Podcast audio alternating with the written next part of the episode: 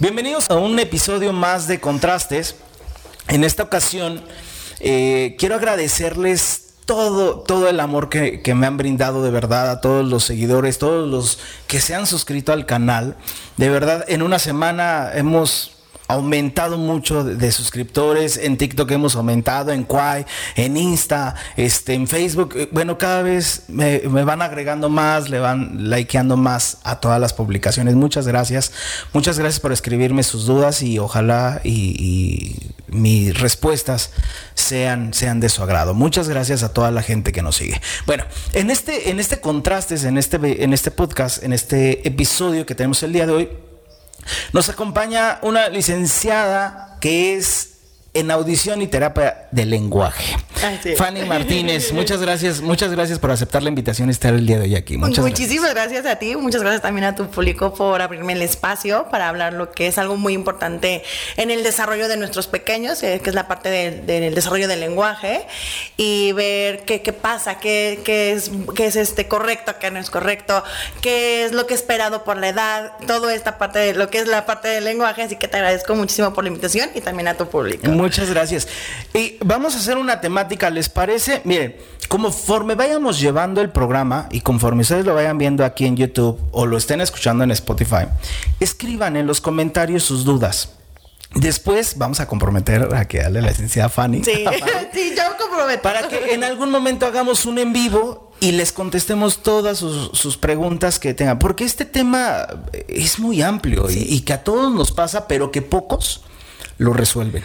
Así es, es hasta cierto punto normalizamos la parte de ya hablará, está muy chiquito, no lo, no lo forces, este, o esta parte de es que mi papá o tu papá habló hasta los, sí, pero hay todo una, un desarrollo normal del lenguaje que nos va marcando esta parte de los hitos del desarrollo precisamente en el lenguaje, ¿no? Entonces, ¿qué sí es esperado, qué no es esperado? Es un tema un poquito grande en cuanto al desarrollo. Ok, y fíjate, eh, quizá tú conoces a alguien, a lo mejor tú conoces a alguien que su pequeño tiene algún problema de lenguaje o que ya tiene, no sé, seis años. Eso me gustaría hablar contigo. Saber como cuáles son los indicadores, cuál es el proceso como para decir, a ver, mi hijo sí tiene un problema. O es normal y todavía este está a tiempo, ¿no? Entonces, a partir de qué tiempo ya lo tengo que llevar a una terapia de lenguaje o cuáles son, o si puedo hacer algunos ejercicios en casa con ellos, o qué es lo que tengo que hacer. A partir de qué edad se empieza a dar este, este problema o a partir de qué edad se, el niño tiene que empezar a hablar. Creo que usted, perdón, creo que ustedes tienen como ciertas palabras dependiendo la edad. Sí, más o menos. El lenguaje, la parte de comunicación empieza desde recién nacido, desde el llanto, ¿no? Hago que eh, ya lloro y entonces es porque necesito alimento, necesito que me cambies el pañal. Es una manera de comunicarse. Si hay una identificación entonces entre el llanto. Sí. Entonces por eso es que dicen, es que yo estoy conectada con mi hijo. No, es que conoces conoces el llanto de tu hijo y eso es muy bueno. Entonces, sí hay diferente tipo de llanto.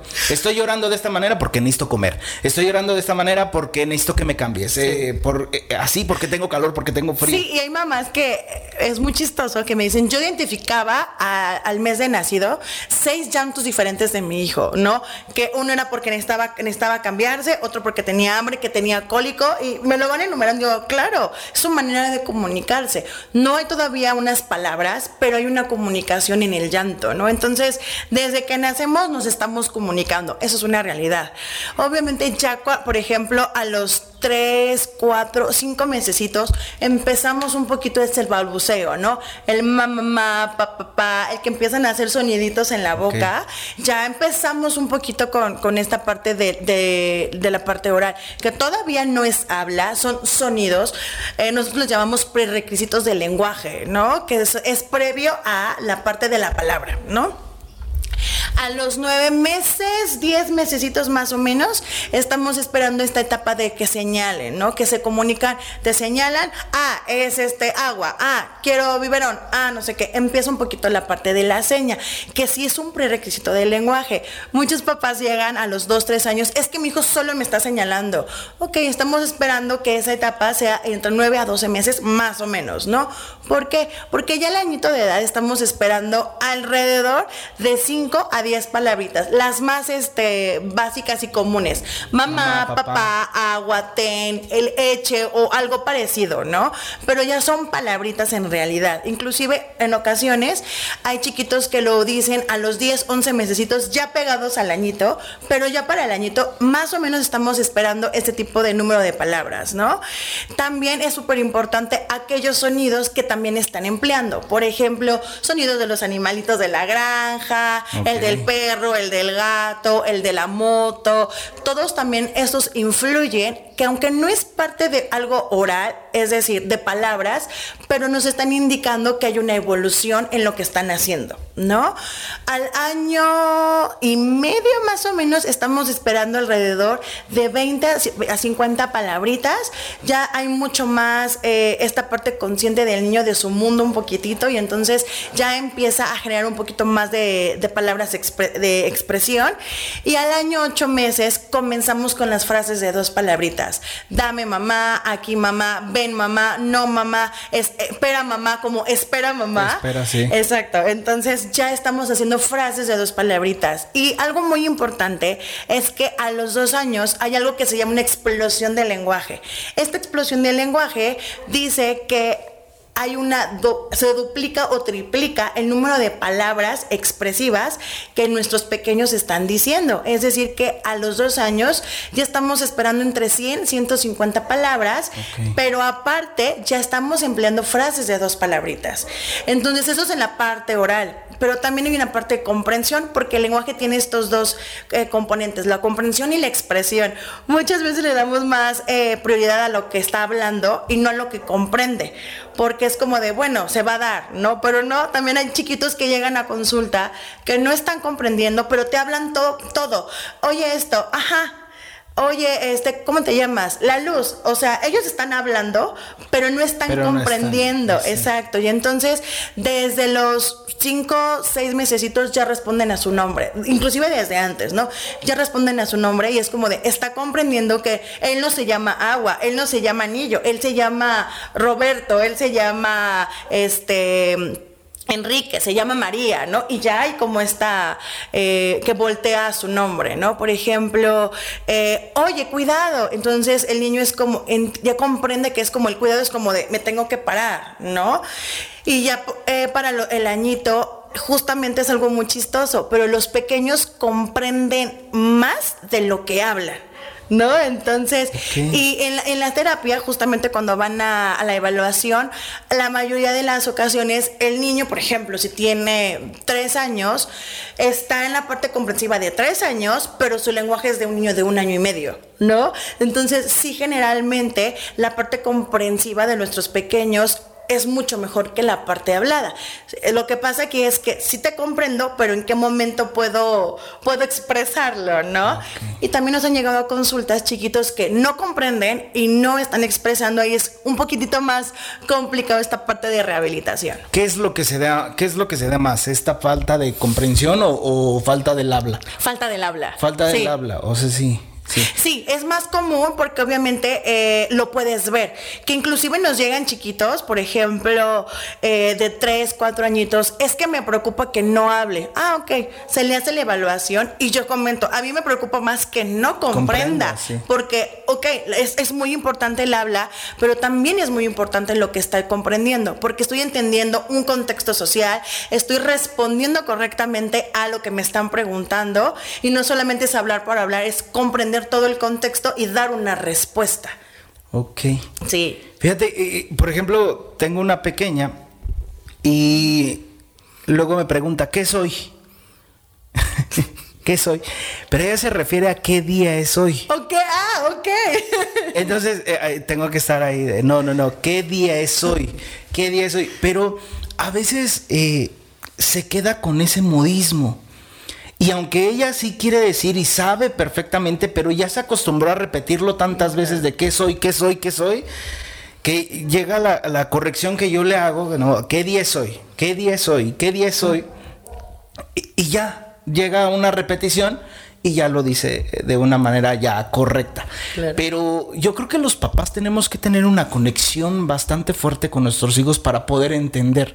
Porque si tú no tienes la conexión con tus hijos, pues si él no habla y tú no tienes la conexión, pues tampoco jamás le vas a entender a tu hijo. Vas a decir, ¿qué dice? No, pues es que ni yo le entiendo. Y entonces los papás, cuando tenemos la conexión con nuestros hijos, la gente externa te pregunta, ¿qué dijo? Y tú ya le respondes. Ah, dice que quiere un vaso de agua de limón, por favor, ¿no? y, el niño dijo, ta, ta, ta, ta, ta, ta, ta, ta. Ah, claro, por el tonito es agua de Jamaica, ¿no?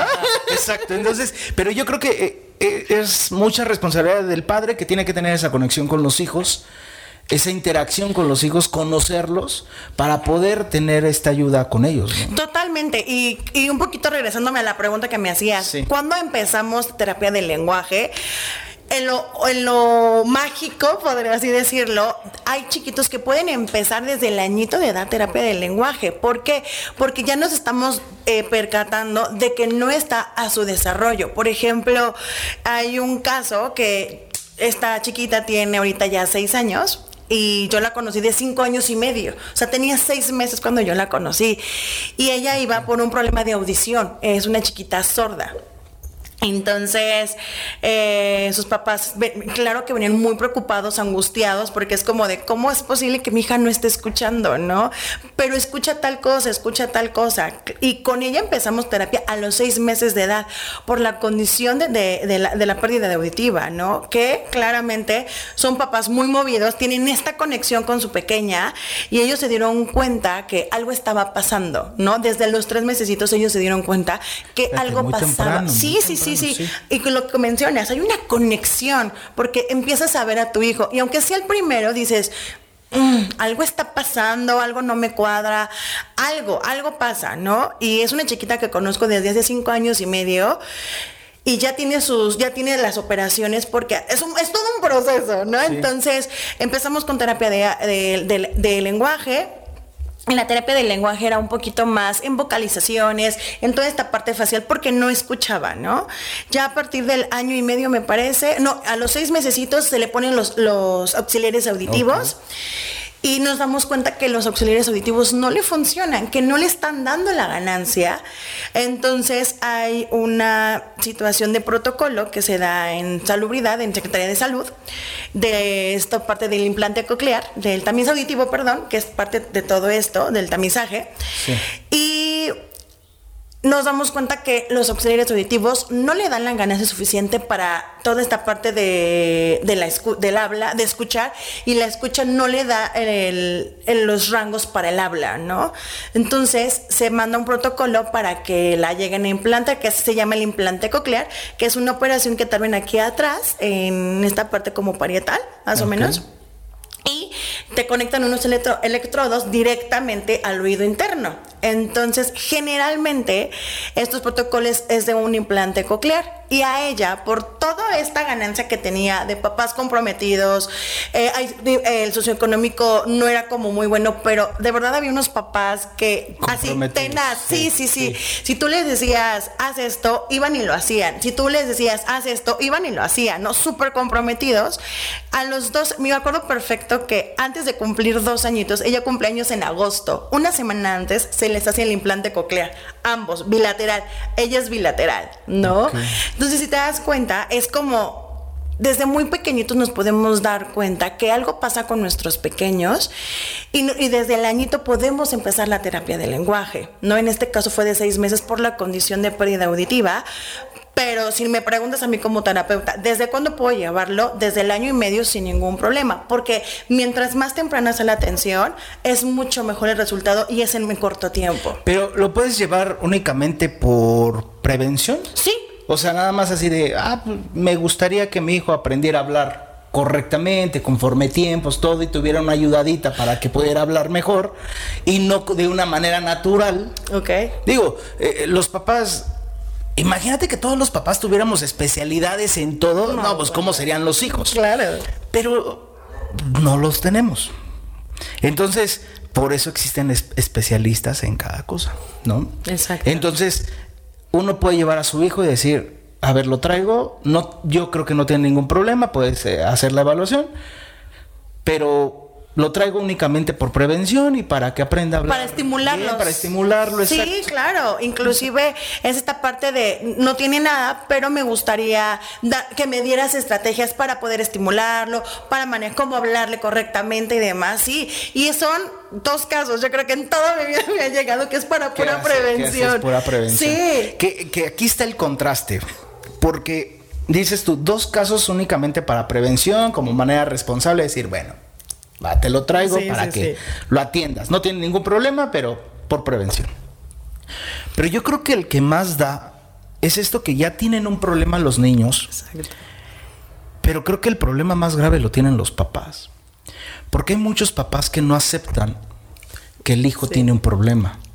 Y eso es algo bien difícil en, en, la sociedad como, como papá, como mamá.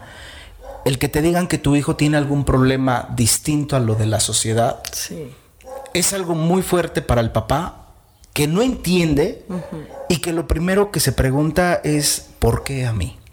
¿Y quién tiene la culpa? Exacto. No, porque mucho en la parte de historia clínica es, ¿hay algún familiar, primo, tío, hermano, alguien que haya tenido un problema de audición, lenguaje y aprendizaje? Esas es como las preguntas que hacemos, ¿no? Y es muy curioso que cuando llegan los dos papás es como, pues la culpa la tiene ella, porque fulanito de tal y es como, no estamos para echar culpas, es como, vamos a ver qué está pasando. O sea, ¿qué hay detrás de solamente esto que yo puedo ver? ¿Qué hay detrás a nivel familiar, ¿no? Entonces, entonces, sí, o sea. Pero sí, te ha pasado que, el problema son los papás y se empiezan a pelear y dices, ah, ya ve por qué su hijo no habla, o sea, vean los problemas, o sea, le estoy diciendo algo que está pasando y ustedes luego luego empiezan a pelear para ver quién tiene la razón, quién no y echar culpas. Sí, sí, y entonces, sí, sí, es que ese es un problema muy grave con los papás. Sí. Eh, la educación con los hijos es un problema gravísimo con los papás porque muchos no se preparan para poder tener un hijo. Exacto. Entonces, cuando el hijo, imagínate, no se preparan para tener un hijo, pues menos se van a preparar para tener un hijo con algún problema o con alguna discapacidad bueno, ya hablamos una discapacidad, eh, una discapacidad ya es diferente a, un problema que puedes tratar con una terapia de lenguaje, ¿no? Pero tan solo con un problemita pequeño de una terapia de lenguaje que tienes que estimularlo, que tienes que encontrar el origen de por qué no habla. Y los papás se trauman y dicen, ¿qué por qué? Mi hijo no tiene ningún problema. Y entonces viene esta parte de negación. Sí. decir, no, no, no, no es cierto. Hasta luego te han de decir, no, así de, nada, nada, casi casi me quiere sacar el dinero casi, casi. este o quieren que en dos sesiones su hijo ya hable así porque dice no no no es que usted va lenta porque eh, usted sesión tras sesión gana dinero y aquí me quiere tener un año no pero es una problemática eh, verdaderamente fuerte con los papás el que entiendan. Y fíjate que es muy curioso en cuanto a que las mamás son, la, yo creo que de toda nuestra población de papás que van, son un 97% van mamás y el 3% van papás, ¿no? Y por ejemplo, cuando solamente la mamá está involucrada en la que va, en la que te pregunta, en la que dice, hay generalmente papás como de, no, no está funcionando, ¿eh? No, no, yo creo que nada más te quieren sacar el dinero.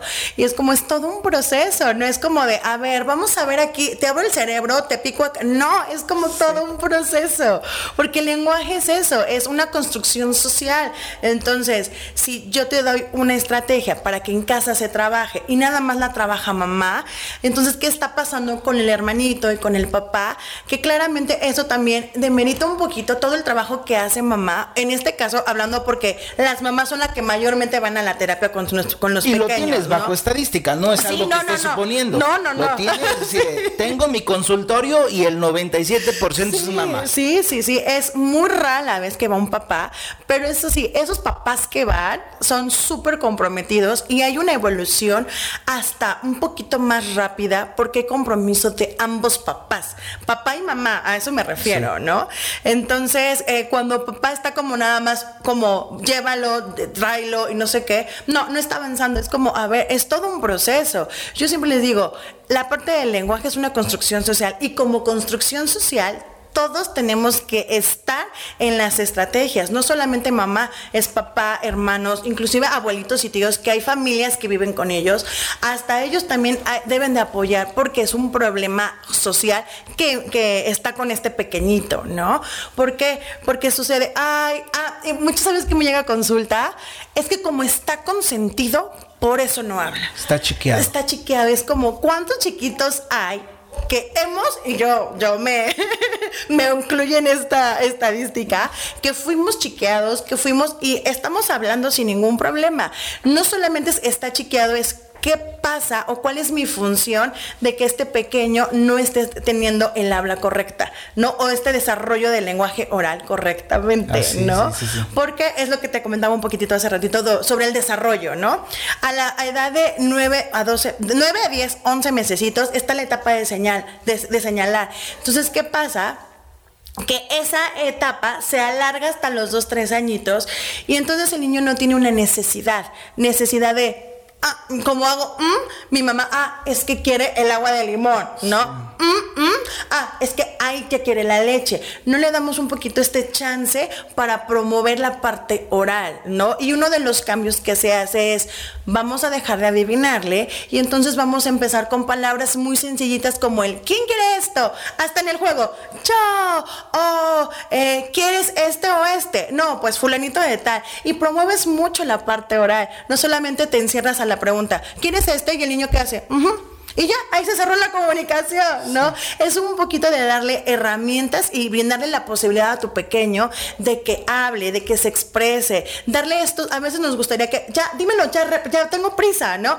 Darle sus tiempos para que te pueda responder. También eso es súper importante con nuestros pequeños. Fíjate, y cuando los niños están demasiado pequeños, esta parte de, de decir que están chiqueados, justamente lo que dices, y qué interesante es porque el papá no le da la libertad a que el hijo se exprese.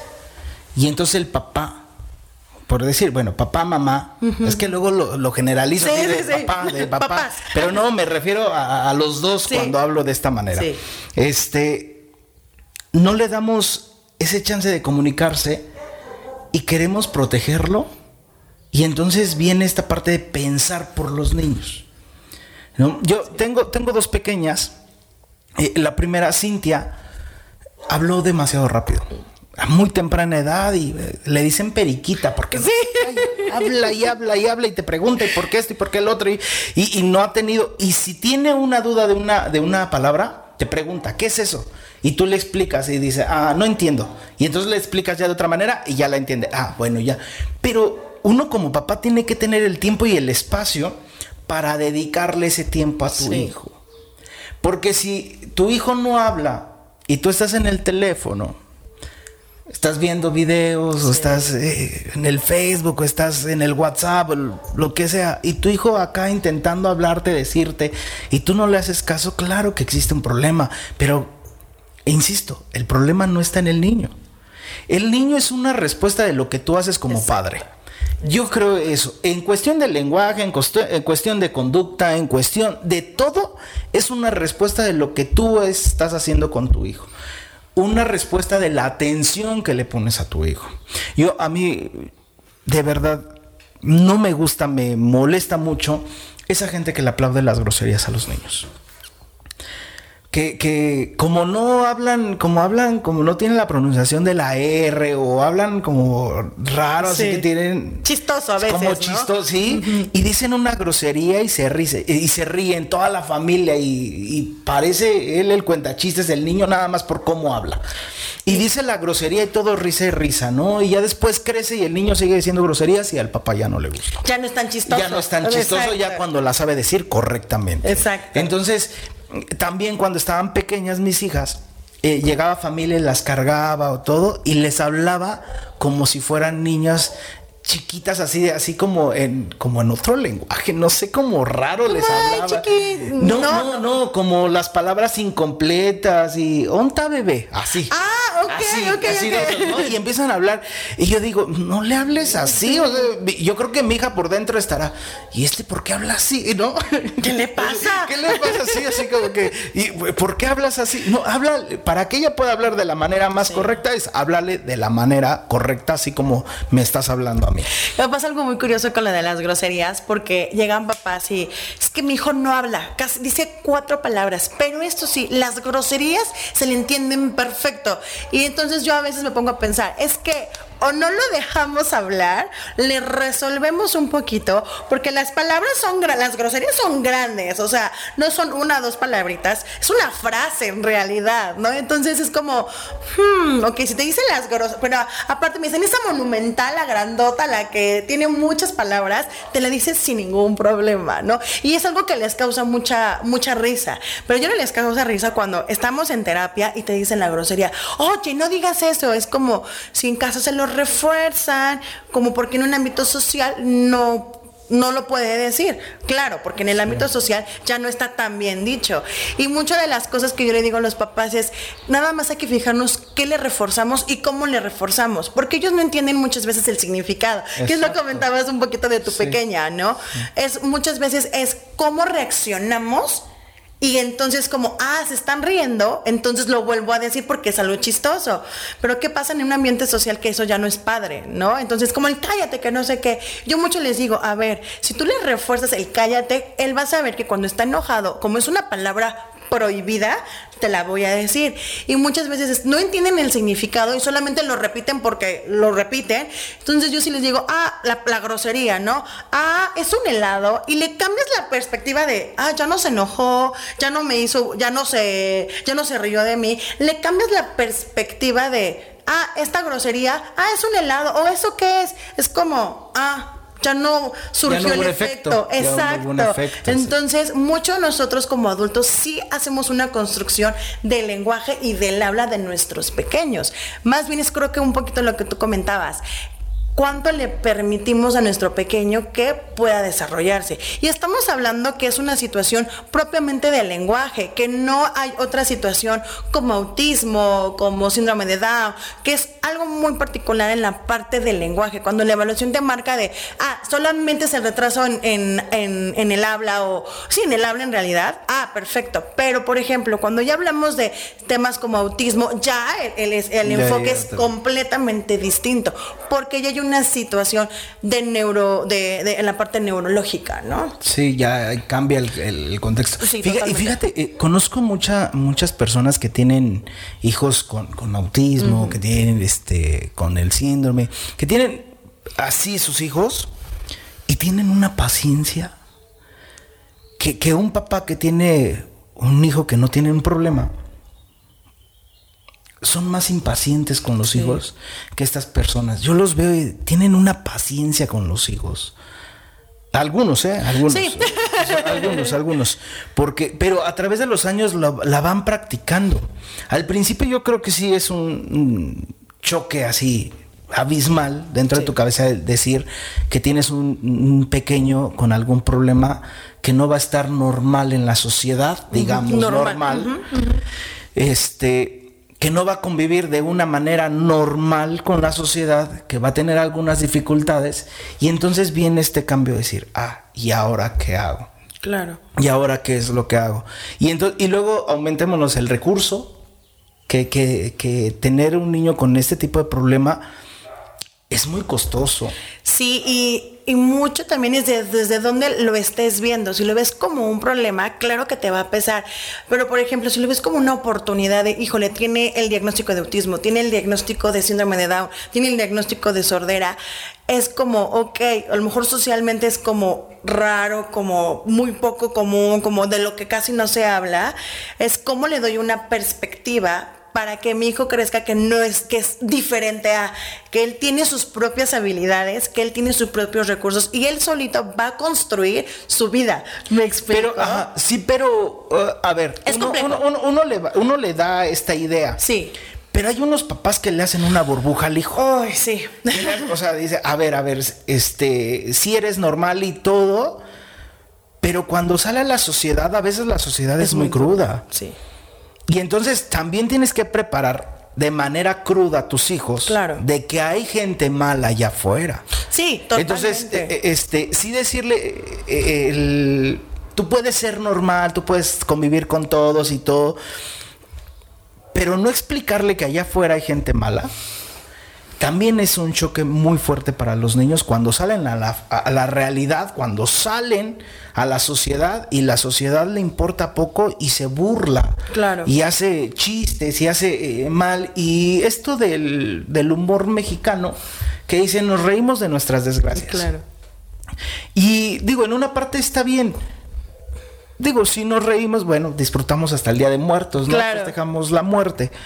Y este, pero con los niños es que es un, es un equilibrio. Debe de haber un equilibrio. Siempre he tenido esa teoría de que el ser humano tiene que, que tiene que estar en equilibrio, si no, no funciona.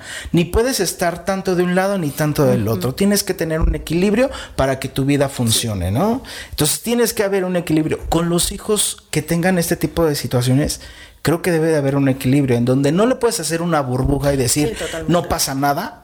Eres normal y, y- la gente te va a tratar bien y todo, y nadie te va a ver raro ni nada. O sea, no, no, no, no, no.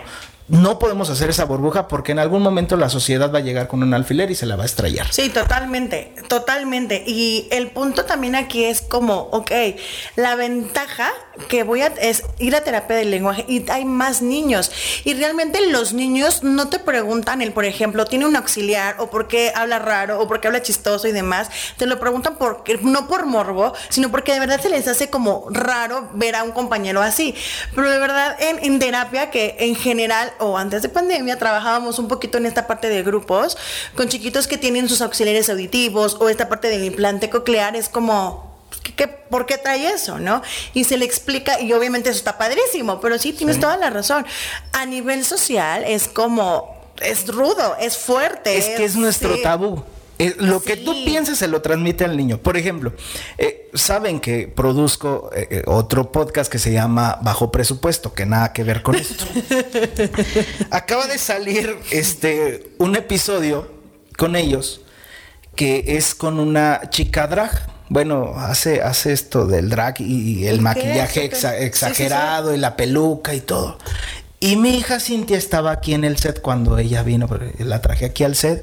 Y este, y llegó eh, este chico a las 10 de la noche, que fue cuando grabamos con ellos. Y llega, mi- y aparte, eh, el chico, Altísimo. dos metros. Y, y- y así con toda su vestimenta y exagerado. Y, y mi hija nada más se le quedó viendo así como que. Y me dijo que es un, es un hombre, es un, es, es un chico. O sea, lo reconoció, ¿no? Yo Ok. creo que lo reconoció. Y ya yo le expliqué, si me bajé con ella, le digo, sí, es un chico que se viste de mujer, es una preferencia que él tiene y le gusta. Y se siente bien. No, no tuvo problema. Después vimos, eh, vio el programa, eh, lo vimos en casa. Ella no lo ve porque no le permite el contenido. ¿Quién No, sabe o por sea, qué? no. Entonces, no les permito, no les permito ver ese contenido. Eh, digo, sí estuvo aquí, pero como ya es noche, por ejemplo, tampoco pueden ver televisión todo el día. Nada les permito de una cierta hora a cierta hora que puedes ver Netflix o. Disney o algo, ¿no? Es un cierto Contenido. sí, contenido así. YouTube no pueden ver. YouTube de- definitivamente ahí no. Este les pongo, le, le puse, le presté un teléfono, le puse Netflix y le puse los audífonos. Entonces, ahí se acostó en el sillón mientras nosotros grabábamos. Entonces, no, pero sí lo vio, eso no se lo puedo quitar. Y ya le expliqué de qué, era, de, de qué manera, ¿no? De por qué venía así. Entonces, en casa lo vimos y dijo, yo estaba ahí cuando lo vi, dice, ¿verdad? Que es un chico viste- vestido de mujer. Eh, ah, sí, porque le gusta y así es feliz. Sí, así. Entonces, eh, bueno, Lo comprendió perfecto. Sí, lo comprendió. Entonces- wow. esta pequeña ya no va a tener ese de juzgar a la gente que se viste de mujer, a los hombres y todo, y simplemente va a entender. Es Así le gusta, es feliz. No, no, no va a juzgar, Claro. porque el papá no tiene un tabú con esto. Entonces, si yo tuviera un tabú, se lo transmito, Claro. ¿no? Sí, sí, sí. Entonces, así muchas cosas le transmitimos a nuestros hijos de qué sí está bien y qué está mal. Eso lo ponen los papás Sí. realmente. Entonces, Si tú acostumbras a tus hijos a ver a estas personas con esta discapacidad de una manera normal, de decir, bueno, sí, tiene alguna situación y todo, pero mira, siente igual que tú, puede llorar igual que tú, igual es feliz, igual esto, ellos lo van a entender y ya no se le van a quedar viendo como que el raro del salón o algo, sino ya van a, convivir. Entonces hay niños que sí tienen esta manera de discriminar. Y entonces yo digo, hijo, tú no eres el problema. Quien te enseñó a discriminar fueron los que están en casa. Exacto. Los que están ahí en casa son los que te enseñaron a discriminar. Y entonces uno ya tiene que enseñarles eh, a través de la terapia, a través de esto. Eh, y, me han tocado chiquitos, por ejemplo, que, ay, es que llora mucho. Claro, porque está en un proceso de adaptación. Ay, es que este no sabe hablar bien. Me ha tocado chiquitos en terapia que se burlan y es como, tú también vienes un poquito esta parte de articulación o de lenguaje, ¿no? Y burlándose de otros compañeros. Yo sí es como, yo sí es como de, ah, ¿y tú tienes ojos? Sí. ¿Él tiene ojos? Sí. ¿Tú tienes boca? Sí, él tiene boca. Él tiene, él no puede pronunciar. Me acuerdo perfecto que era el, otro chiquito no pronunciaba S, L y R. ¿no? Tenía seis añitos. Y este compañerito tenía ocho y no, no, pronunciaba la R y la S. Y entonces el que no pronunciaba S y R se burlaba de su otro compañerito. Le dije, ¿y entonces tú crees que el que viene? Porque no habla bien. ¿Y tú a qué vienes? Fue como un... ¡Ah! No, le dije, tú también tienes alguna situación con algunos sonidos y nadie se ha burlado de ti. Eh, los tienes que poner a nivel. O sea, sí, claro. Esta es la realidad, un poquito la realidad, ¿no? Ah, así como él tiene algunas dificultades, tú puedes presentar también unas dificultades y aquí nadie se burla de nadie. Venimos a aprender, ¿no? Fue como el de, claro, yo también vengo a algo, ¿no? Entonces, yo se, se me quedó con, pero con esa cara de, tienes razón, como de le abrí el mundo de claro, ¿no? Y me acuerdo perfecto de ese niño que ya lo di de alta, que a partir de ese momento dejó de burlarse y empezó a ayudar a su compañero. No, mira, la lengua sí, ¿no? Para la L, ¿no? No, mira, acuérdate, los dientes van bien cerrados para la S. Y fue como, lo entendió perfecto, ¿no? Pero mucho justamente como niños, eh, hacemos un poquito esta réplica de lo que pasa en casa. Y en la parte social es cuando un, ay, un, respiro de realidad es como chin, ¿no? O sea, como él puede ser diferente, como él puede presentar un problema de lenguaje, yo también lo puedo, ay, creo que ya me toca el micrófono, yo también puedo presentar un, problema de, de lenguaje, ¿no? Y no pasa nada porque somos todos diferentes y estamos aquí por algo, ¿no? Entonces, toda la gente que nos está viendo tienen que tener mucho cuidado en qué le enseñas a tu hijo y qué no que decir cómo tratar a las demás personas, cómo las juzgas, porque es eso, es juzgar a la otra persona. Dice, tan solo entiende un poquito la situación de la otra persona, de cómo vivirá su vida, de lo difícil. Si tú crees que su vida es fácil, bueno, emites un comentario. Pero si tú crees que esa es la respuesta, que su vida es difícil, ¿para qué hacérsela más difícil con algún comentario malo? Y luego le enseñas al niño que de esta manera se trata. Entonces sí, es difícil, sí es difícil, perdón. Pero ahora, quiero pasar este tema. Ahora con, con esta época de pandemia, con estos dos años de pandemia, este, yo tengo mi hija pequeña, Ferchi, Fernanda, que todo el mundo le dice Ferchi. este, de hecho, por eso nos conocemos, porque eh, eh, hace dos años yo la llevé a esta terapia de lenguaje y iba muy bien, iba muy, muy bien. iba en el colegio, todo. Viene la pandemia, hace la pausa, hace el corte. Y entonces ustedes cerraron, ¿cierto? Sí, ustedes cerraron, el colegio cerró, todos, todos cerraron, todos nos quedamos en casa. Y entonces lleva dos años en ir al colegio. Y entonces yo digo, ay, creo que tiene este atraso social. Yo le yo explico, a mí realmente no me interesa tanto eh, el, aprendizaje de suma, multiplicación, divisiones y esta. Sé que en la vida es muy necesario, es muy necesario. Pero esto yo creo que lo van a aprender en algún cierto claro. momento. Pero el desarrollo social, ese sí se está estancando y entonces ese ya no vuelve, porque ya no vuelve a regresar a tener cuatro años, sino ya cuando acabe la pandemia o vuelva a entrar a la escuela, va a tener siete. Siete años. Y entonces dices, de cuatro a siete años es algo que no vivió socialmente mm. y que no se va a poder regresar. Y las sumas y las restas y las multiplicaciones lo va a poder aprender si tú quieres a los siete años, sin ningún problema. Porque hay gente que ha vivido, que no estudió la primaria, y que sabe sumar, multiplicar, dividir y esa cuestión. Pero lo social creo que ha sido algo fundamental. Entonces yo creo que si en estos dos años mi hija hubiera ido al colegio, hablaría muchísimo más fluido que a lo que ahorita los cuatro en casa le podemos enseñar. Porque hay cosas que tú como papá, como mamá le puedes enseñar. Sí, sí, sí. Pero hay cosas que se enseñan en la sociedad. Totalmente, que son los chiquitos que llegan ahorita, ¿no? O sea, estos chiquitos de pandemia que están en que han estado en casa estos dos años, esta parte social se pierde, claro que se pierde, porque la parte social es el día a día, el cómo convivo, cómo se hace, tolerancia a la frustración, manejo de mis emociones, este, ya perdí en un juego, este, cómo solucionó problemas colectivos, eso es lo que hoy nos están llegando nuestros chiquitos. El liderazgo. sí, sí, sí. Y hoy en día llegan a terapia, es que no habla, es que esto, es que no sociabiliza, es que creo, yo creo que tiene autismo, porque no hace contacto visual. Es como, a ver, vamos a ver el contexto mundial, porque lo que nos dejó la pandemia es no parte social. Cubre bocas, todo eso es no contacto. No te me acerques. Exacto, no te me acerques, no Hay mucha gente que dice no te me acerques, no, no, no, nada. Y entonces a nadie quieren tocar. Exacto, exacto. Mm. Entonces, mucho esta parte de nuestros pequeños es literal darles estas habilidades para sociabilizar. Porque, ¿qué pasa?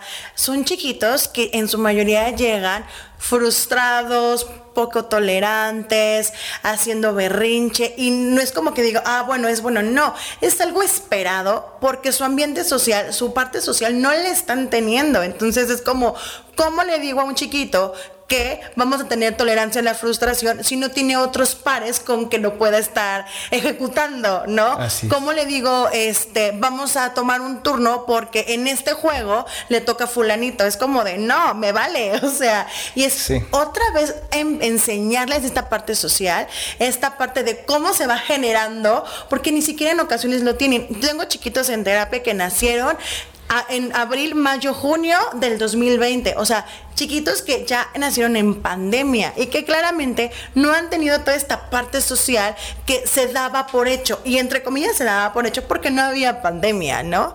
Entonces son estos chiquitos que les han, le ha costado un poquitito esta parte de entender que no todos soy yo, sino también pueden estar más niños a mi alrededor.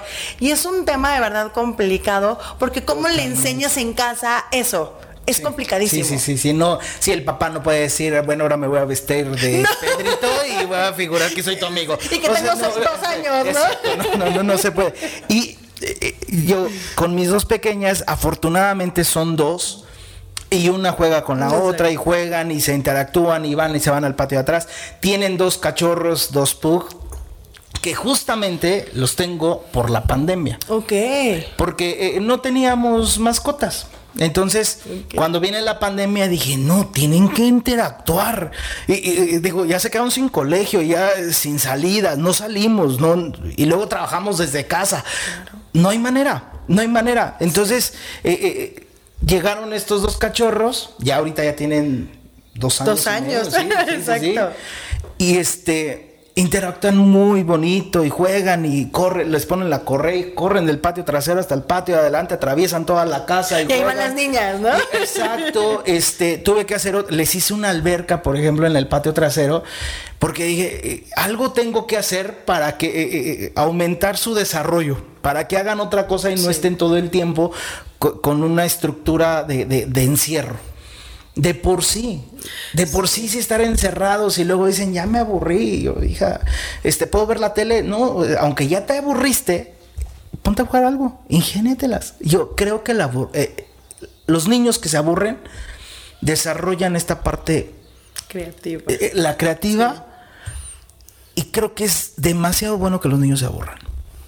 Y los papás es algo que ven que malo Es que ya se aburrió, ya vámonos, porque el niño ya se aburrió. O ya te aburriste, toma la tablet, toma, el teléfono, toma esto. Y todo el tiempo, y sí conozco mucha gente que dice, míralo, ni hace nada.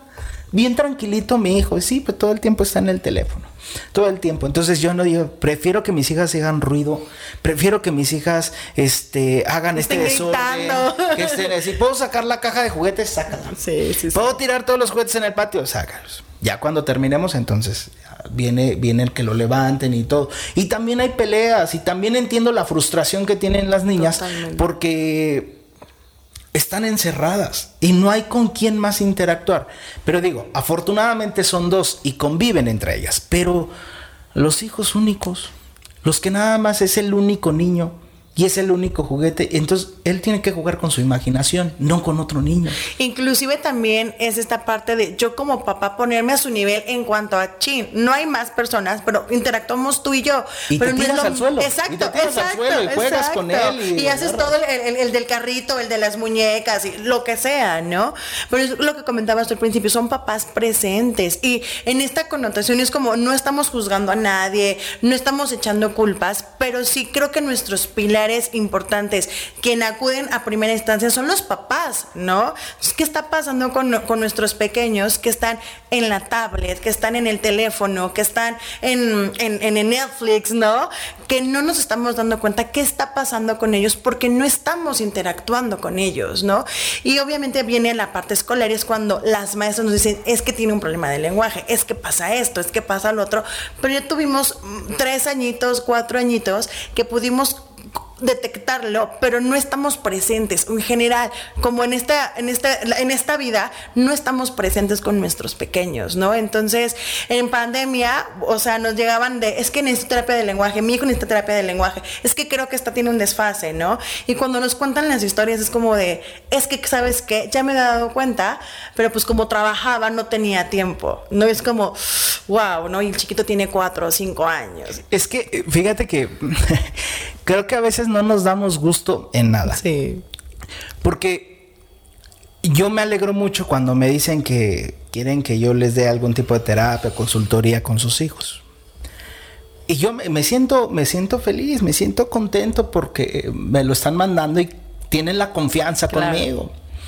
Pero en el momento que se tratan a esos, a esos pequeños, es que realmente tú no tendrías que estar aquí. Quien tendría que estar aquí es papá y mamá. Claro. ¿Por qué únicamente estás repitiendo lo que está, lo que están haciendo? Es que mi hijo es demasiado grosero conmigo. bueno, sí, pero ¿por qué? Exacto. No, no, es que así es su carácter. Ajá, pero su carácter también es formado. ¿Quién le formó el carácter? Y entonces, esta parte de decirle a los papás, necesito que venga a consulta hijo, es este, o sea, ha tocado papás que se levantan y dicen, o sea, el problema es él. No yo. No, ajá, yo tengo un taller que se llama Recuperándome en las secundarias. Que es todo un éxito en las secundarias, en las preparatorias, ¿no? Yo doy mi conferencia y les digo a los papás, voy a dar un taller para los adolescentes de cierre de ciclos y de emociones entonces, inscríbelo y todo para que él conozca sus emociones y todo. Y todos los papás, sí, no sabe cómo lo necesita. No, sí, sí, sí, porque es bien grosero, es de esto, él no me hace caso, esto, lo... Y todo el tiempo le echan la culpa a los hijos. Pero si yo, digo, ¿por qué lo doy tan a los jóvenes? Porque yo proveo un tiempo de decir, voy a dar un taller de cierre de ciclo y de manejo de emociones para los papás. Y llegaban dos de 500 yo no tengo tiempo, esto, no, no, no, aparte yo no tengo problema, el problema lo tiene él. Y todo el tiempo le echan la culpa a los, a los niños, a los jóvenes, todo el tiempo son ellos, son ellos, son ellos. Entonces, tú quieres ver cambio, ve primero tú a terapia. Y es algo que no estamos acostumbrados. No, se está acostumbrado. que es lo que platicábamos un poquitito hace rato, ¿no? Eh, no estamos acostumbrados a generar esta salud mental y no es porque estés loca ni porque necesites, estás mal de tu cabeza. Es como brindarle la mejor versión de ti a tus hijos pidiendo ayuda en salud mental. ¿No? Entonces, ¿por qué repetimos patrones? Repetimos, ay, no, es que mi papá sí me lo hacía, pues yo también se lo hago a mi hijo, ¿no? Digo, ya estoy metiéndome yo en cosas que, no conozco tanto, pero, sí, pero sí pasa, es, repetir. sí, es, eh, yo sí, yo sí manejo mucho esos temas. Yo sí manejo mucho y yo, eh, digo, me peló con la gente en TikTok porque este, mucha gente no está de acuerdo, ¿no? Yo hice un TikTok apenas que este decía si tu padre fue alcohólico, lo más probable es que te consigas una persona alcohólica. Pero es un fragmento de un minuto en donde digo, bueno, normalmente la gente generaliza, pero no es el 100%. Y entonces empiezan a escribir, no es cierto. Este, mi papá fue alcohólico, mujeriego y todo, y mi esposo es bien lindo conmigo. Digo, por eso dije, no es en general. Si hay una tendencia, si no lo tratas, hay una tendencia. Si no haces un corte de cadena, sí va a pasar. Puede que sí pase. Pero, y ahora, no has terminado tu vida. Hasta el momento, vas bien. Pero no sabemos qué es lo que va a pasar, si más adelante va a salir. Vaya, sí hay mucha repercusión con, la educación con los hijos. Totalmente. Y yo mucho de la...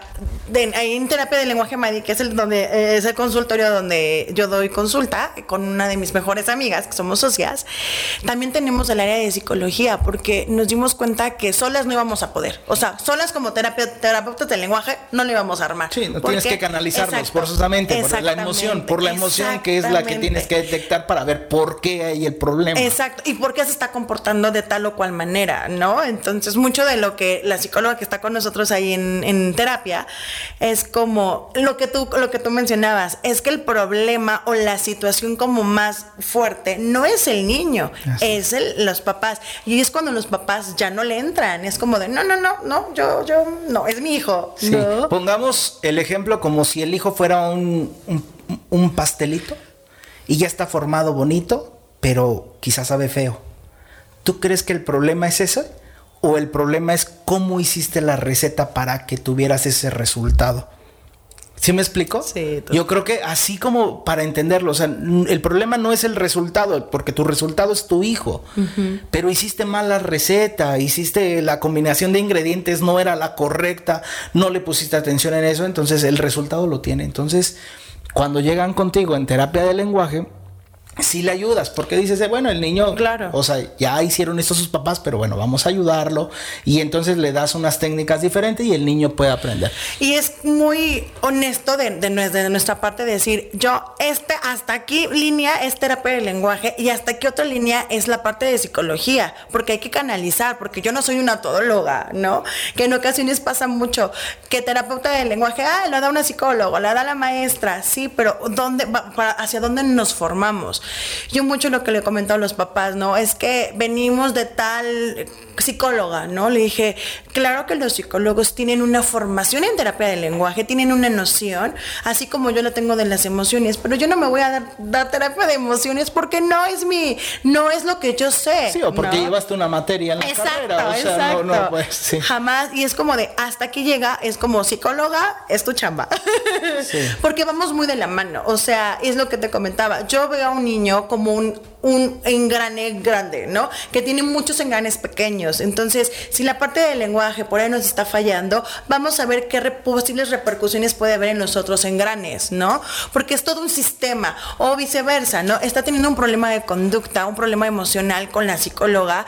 Vamos a ver en sus otras partes, en sus otros engranes, qué repercusiones puede tener.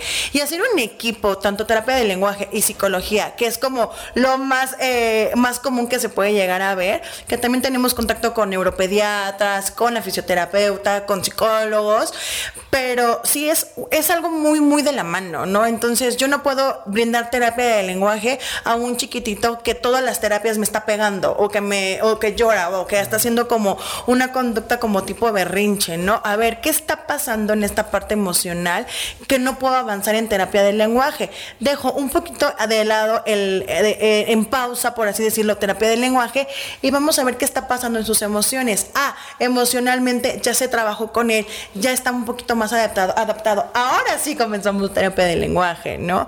Pero sí tener como esta cierta eh, sensibilidad de no la vamos a armar en terapia del lenguaje porque está necesitando otras cosas este pequeño, ¿no? Y hay muchas, muchas, muchas este, veces que nosotros trabajamos mucho con el pequeño y el pequeño lo está haciendo con mucho gusto. La mamá se involucra, los papás, pero viven con los abuelitos, ¿no? Y es que, no, a mí mis papás ya me dijeron, los abuelos, ¿no? Que no me van a ayudar porque es su nieto y lo van a consentir, ¿no? Entonces, son muchos factores los que determinan estas situaciones, pero ir de la mano en la parte emocional, yo soy pro a esta parte de salud mental y de emociones, porque de verdad desde muy pequeño nos enseñan, no grites, no llores, no, no, no, no, no, no, y entonces cuándo sí voy a poder hacer algo, ¿no?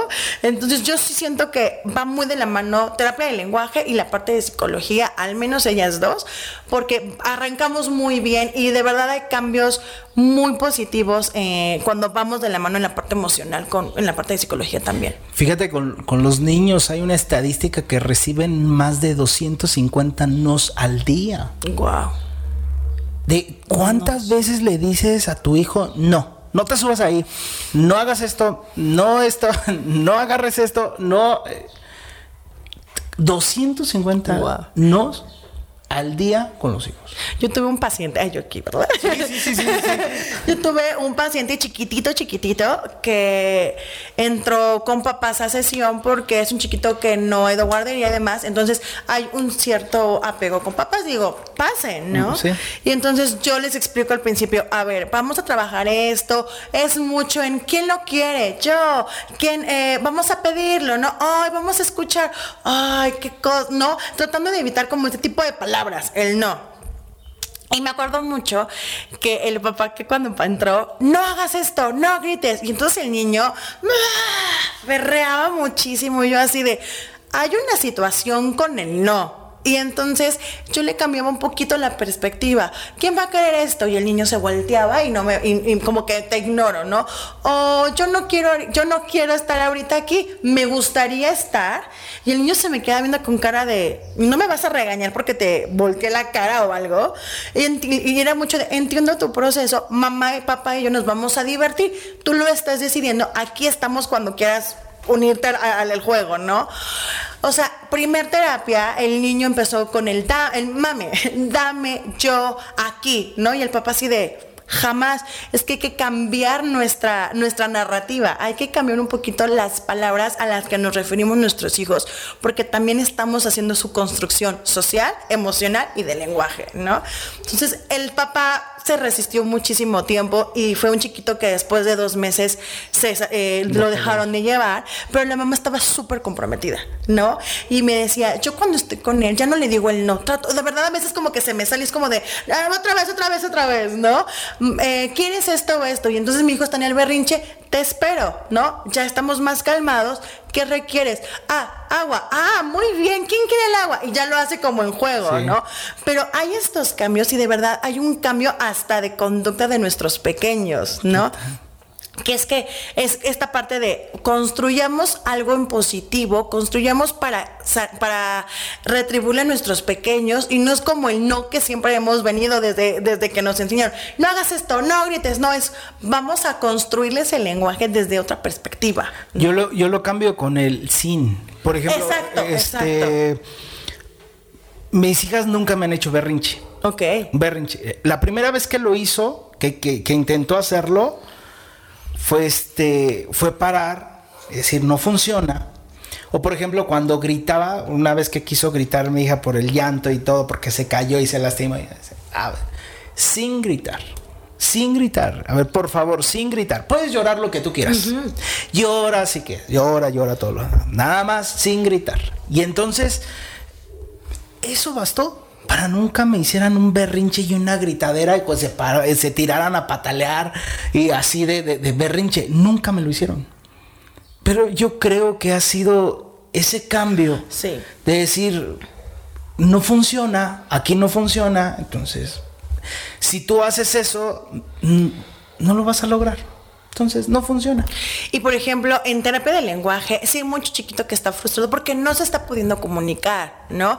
Es ver la manera en, si no puedo comunicarme, eh, es favorecer esta parte del lenguaje. Porque llegan a consulta, es que es súper berrinchudo a los cinco años, súper berrinchudo. Y entonces si le dices, qué se enoja y ya no te repite la palabra. Vamos a construírselo de otra manera. Es no escucho, pero es una situación como de, a ver, es de dos. O sea, vamos a mejorar la parte de habla, te doy la estrategia, pero ayudemos a que esto se, se efectúe, ¿no? Entonces, la parte de terapia del lenguaje, uno creerá como de, ah, solo es terapia del lenguaje. No, es ir más allá. Es, el por qué. Sí, exactamente. Es el, por qué se dio este problema, ¿no? Exactamente. Que esa es la pregunta que tendríamos que hacernos siempre que el niño tenga una conducta que nos brinque. Ya ven, ¿por qué lo está haciendo? ¿De dónde viene? ¿De dónde viene el origen? Exacto. ¿Te ha, tocado papás violentos de, en cuestión de golpes, en cuestión de que lo veas? Sí. Sí. Sí, eh, me tocó. Yo trabajé por algún tiempo aquí en un hospital de Querétaro, eh, que es de, de, Secretaría de Salud. Y me tocaban papás de comunidades, de Huimilpan, de, de San Juan del Río, de, de, Amialco, ¿no?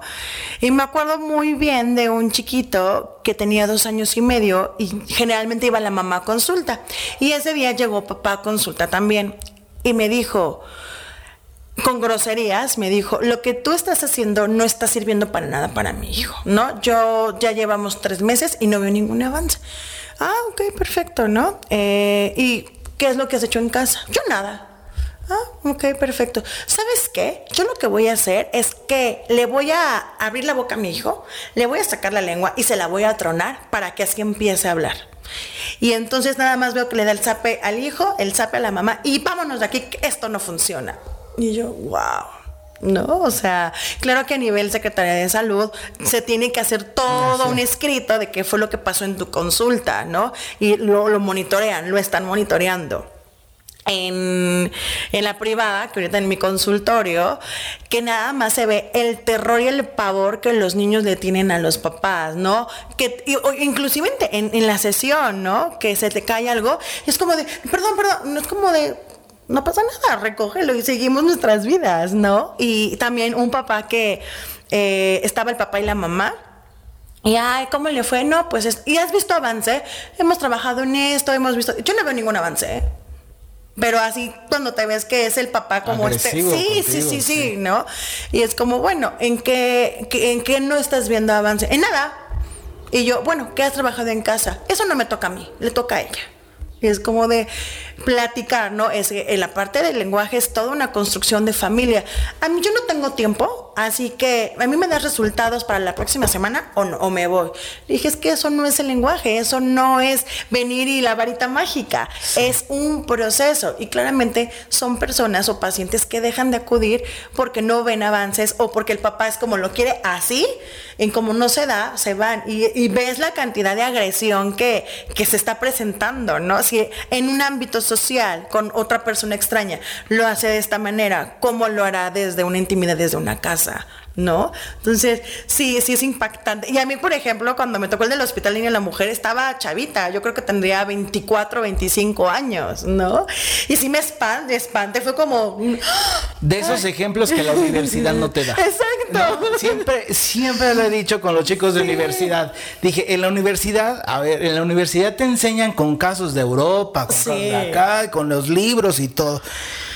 Pero cuando ya ejerces, y te llega el primer caso que a ti no te dijeron que iba a pasar en la universidad, te dices, ¿y ahora qué hago?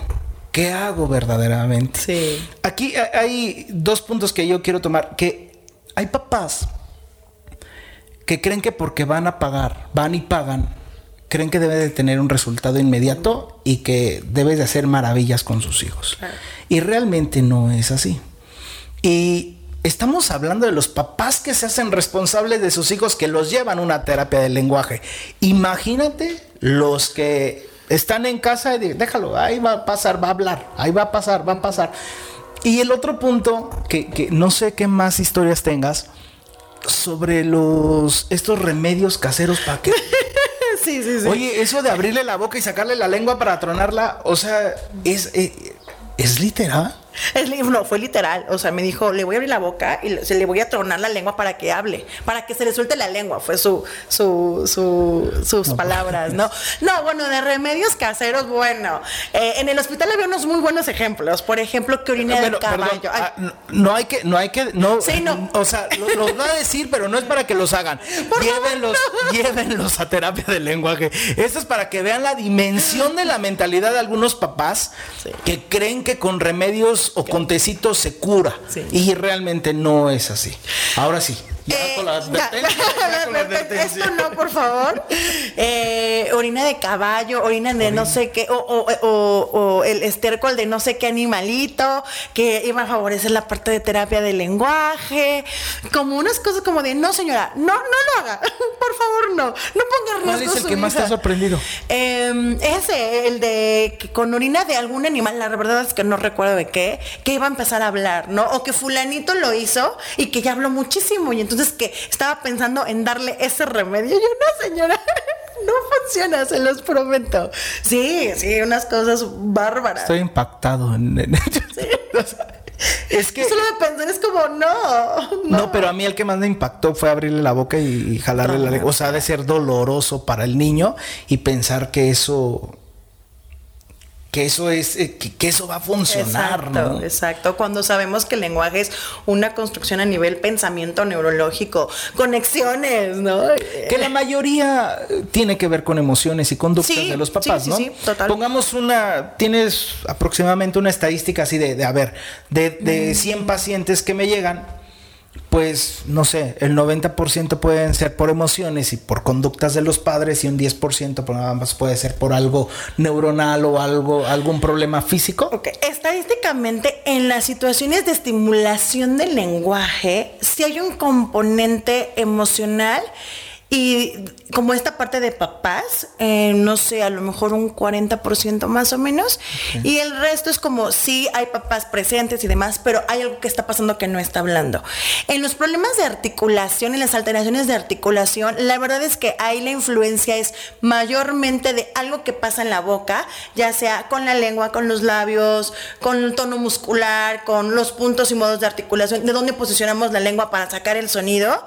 Entonces ahí, por ejemplo, no hay tanta influencia en situaciones como más emocionales, sino es una cuestión más fisiológica. Más fisiología. Hay Exacto. unos que dicen que tienen la parte que tenemos en la lengua, el, el frenillo, ¿no? Muchos, muchos, yo he escuchado muchos que, que- que el niño no habla correcto y chécale el frenillo, chécale el frenillo. Y, y todo el tiempo es de chécale el frenillo, chécale el frenillo.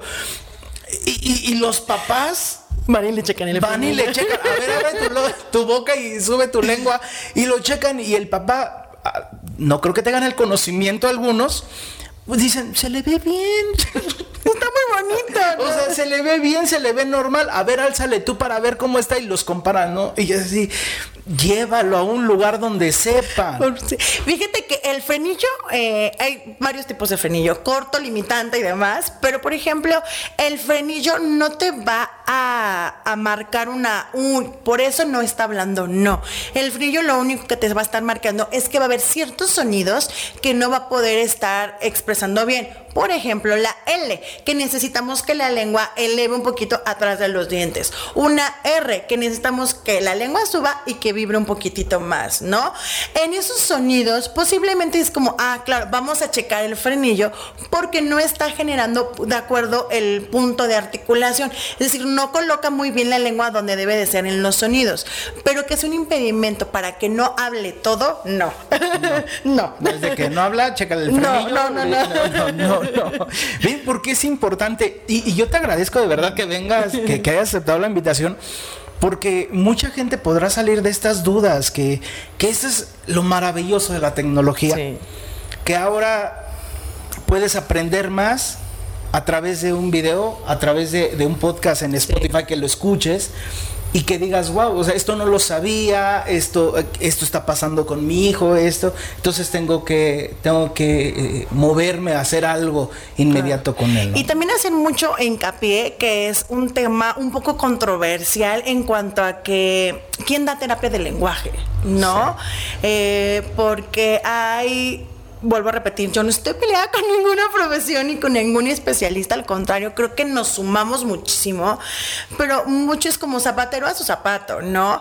Hay muchísimas psicólogas que dan terapia de lenguaje o que porque tomaron un diplomado, un curso, ya están dando terapia de lenguaje, pero la terapia de lenguaje no solamente es que hable. La terapia del lenguaje es darle los elementos para que hable y que se mantenga durante todo el día. La parte de repetición o, por ejemplo, que, que te, enseñan láminas, ¿no? Y vas repitiendo, eso no es una construcción del lenguaje, solo repetir. Una construcción del lenguaje va en el día a día, va en desde cómo te pide la comida o cómo estimulo que pida la comida, que pida su jugo, o sea, me explico, es una construcción y no solamente es una repetición muchos eh, tienen como el tabú de que terapia de lenguaje es repetir, repetir, repetir, o ponerte lápices en los labios o en los dientes. Eso te iba a comentar, eso te iba a comentar. ¿Funciona esto, esto para la adicción y todo? Porque yo hace 14, 15 años tomé el curso para hacerme conferencista. Okay.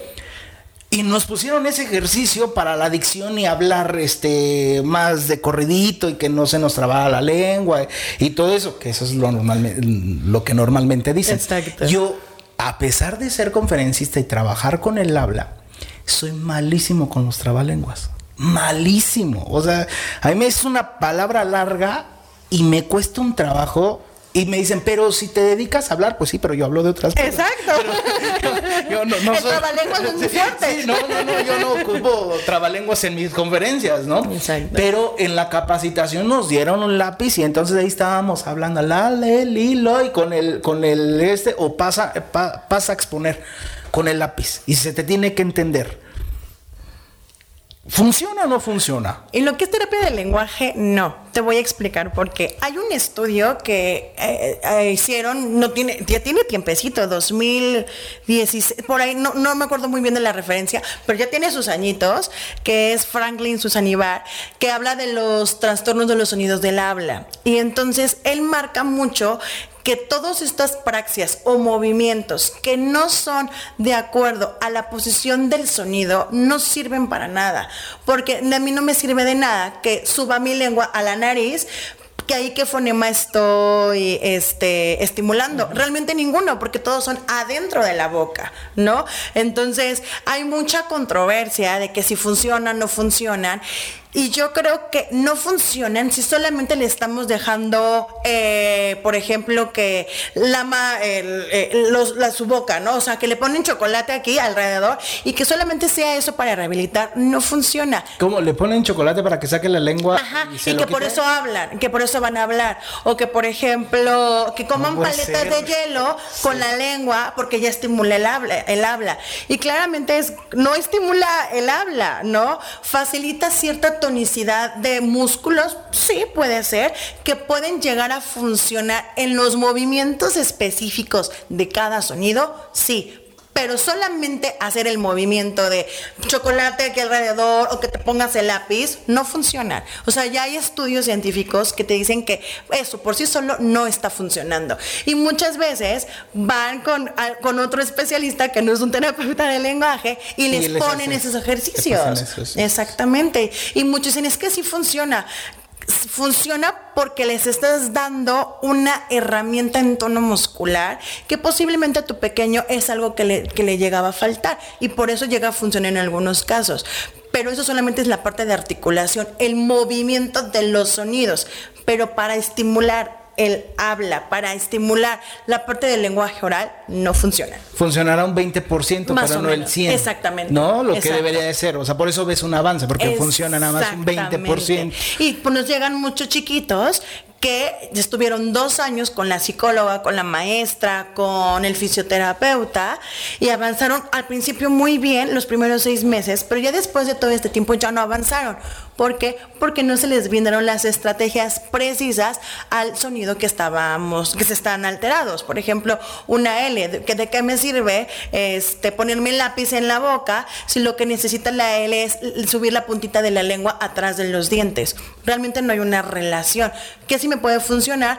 A lo mejor adentro de la boca poner cierto tipo de textura, mover la lengua, pero adentro de la lengua y posicionándolo en el sonido de la, en el, en el punto del modo de, de la L. Ahí sí funciona, ¿no? Ok, el proceso del canto, yo he visto que hacen mucho este, eh, tipo de ejercicios, ¿no? ¿Tiene algo que ver? ¿Tiene algo de similitud la terapia del lenguaje con las personas que cantan? Que yo veo que vocalizan, que, ah, que eh, por ejemplo, cuando cantas y vas a una clase de canto, te dicen, abre la boca para que el sonido salga, para que...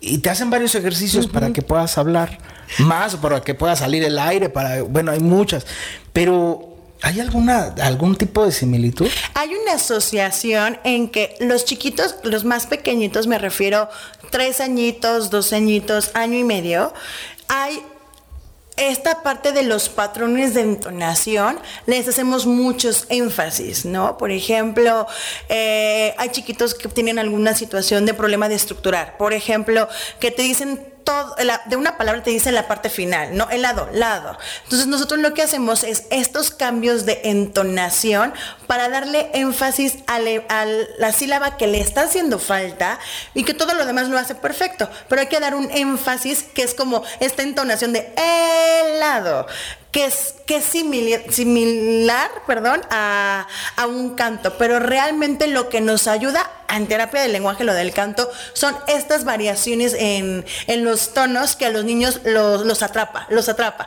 Es por eso que ocupamos en, en, la parte del canto, la parte de las entonaciones, porque atrapa mucho mejor la atención de nuestros pequeños y no es monótona, ¿no? Imagínate una terapia de, ah, tenemos que hacer el dame, ¿cómo se dice? Dame, no, es como de, dame, oh no, se cayó, dame el cubo, oh, o sea, hacer estas variaciones atrapan nuestros pequeños y obviamente auditivamente le estamos mandando la información de que hay ciertos elementos que le faltan y ayudamos con la entonación.